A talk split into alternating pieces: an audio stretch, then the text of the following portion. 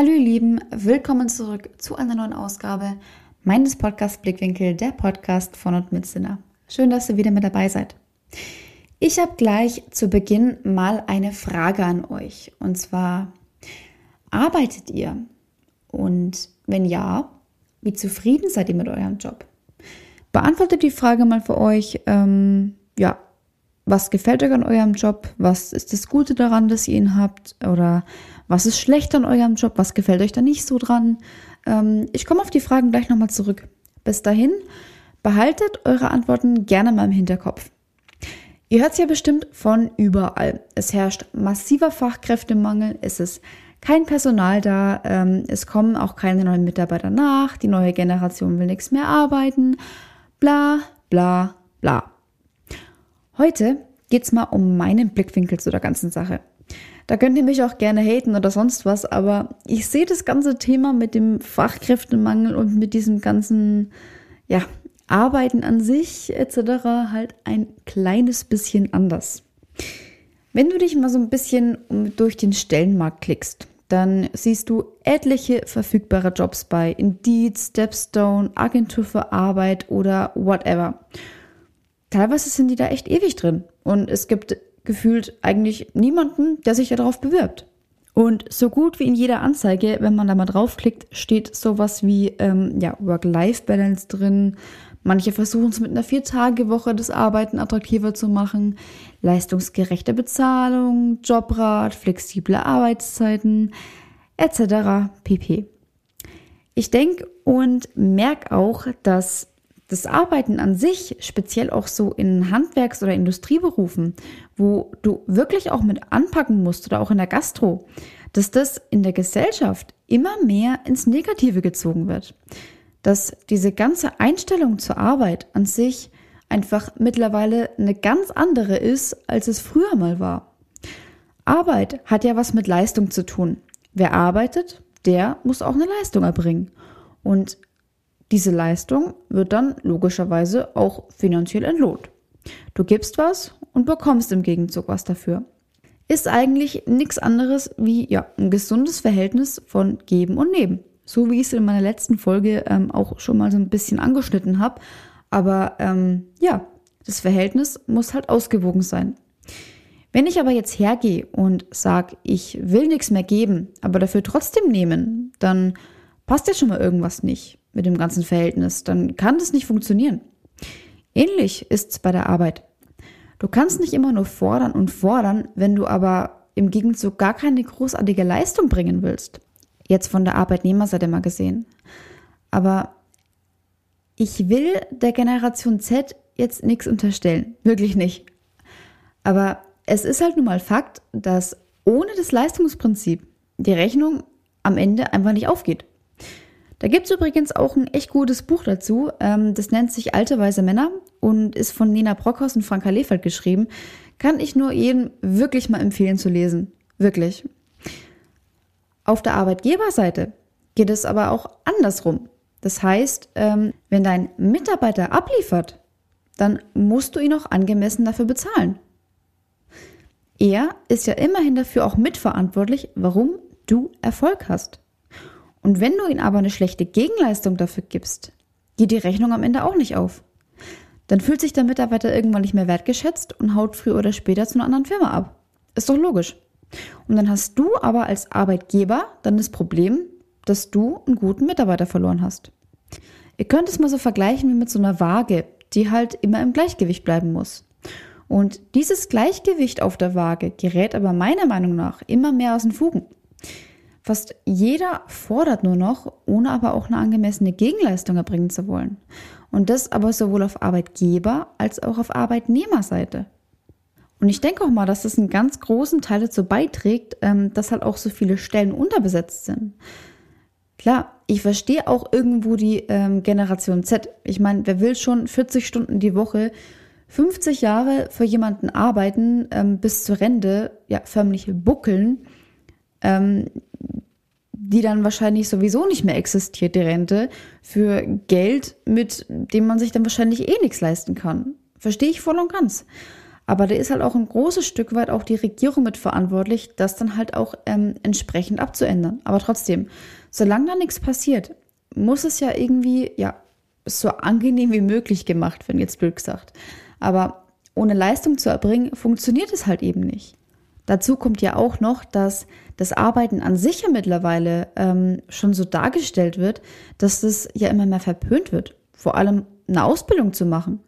Da rennen sie lieber alle in die eh schon überfüllten Unis ähm, und studieren irgendwas. Aber was bringt's mir, wenn ich ähm, ja 5000 Architekten um mich rum habe, mir aber dann keiner mein Haus bauen kann?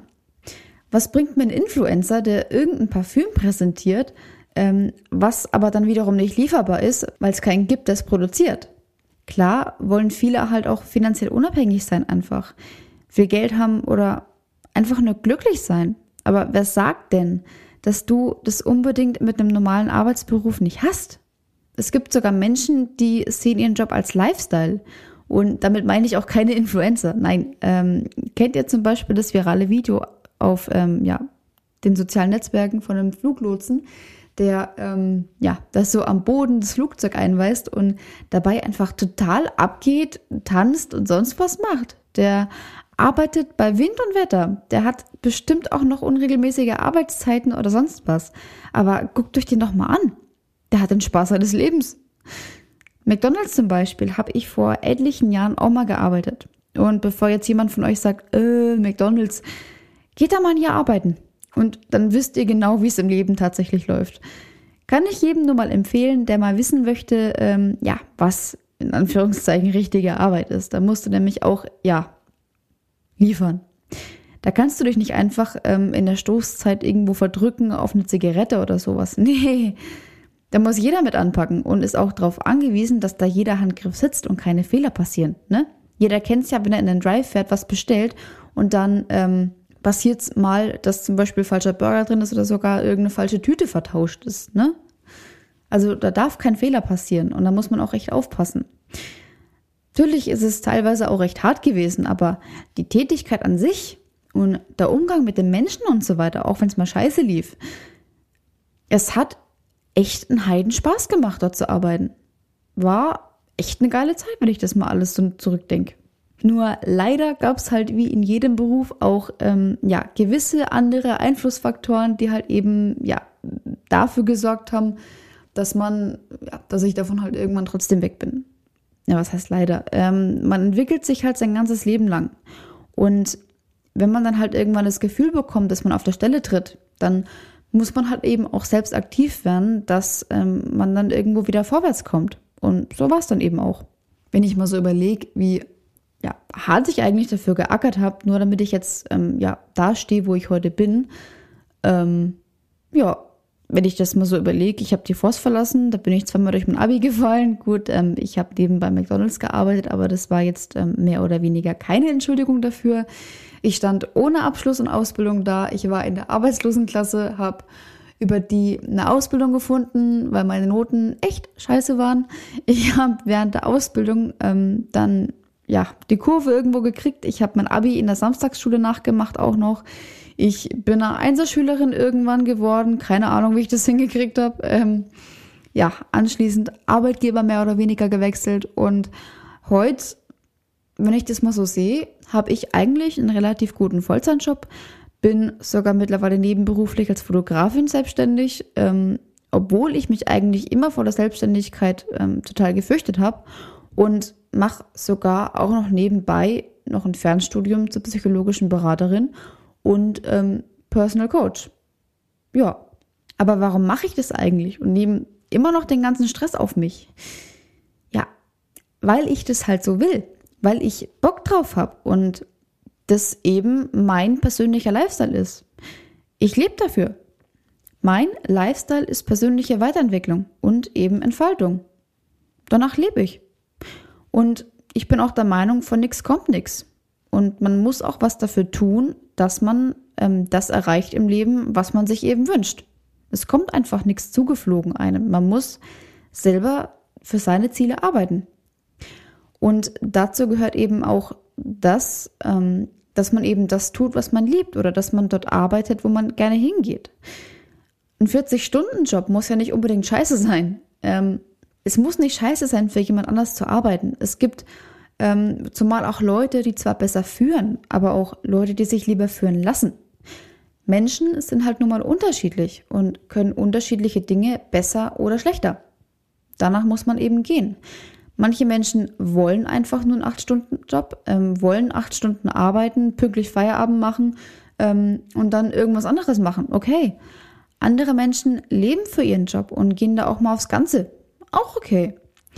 Ein anderer ackert Tag und Nacht, weil er unbedingt irgendwas in seinem Leben erreichen, erreichen will beruflich. Auch okay.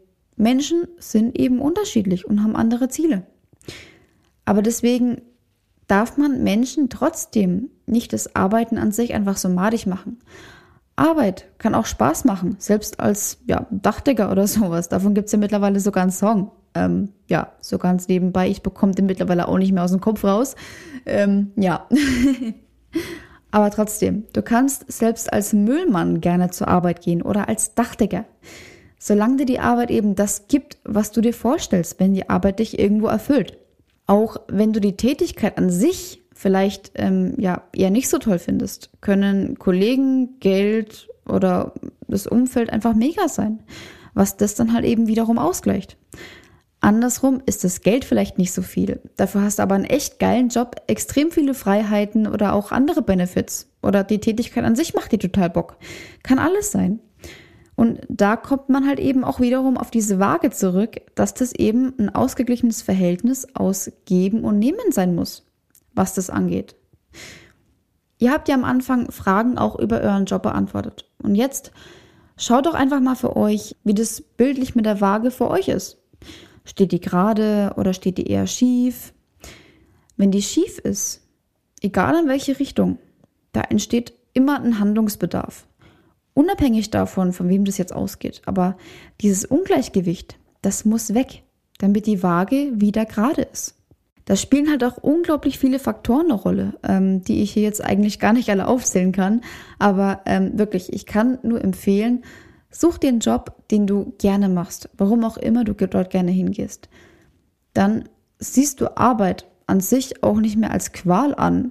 Ich meine, blödes Beispiel jetzt, aber wenn du kochst, dann machst du dir ja auch eine Arbeit, nur um dann gut essen zu können. Das ist auch eine Form von Arbeit und Belohnung. Und falls ihr auch Arbeitgeber zuhören, ähm, bitte sorgt dafür, dass eure Mitarbeiter gerne bei euch arbeiten.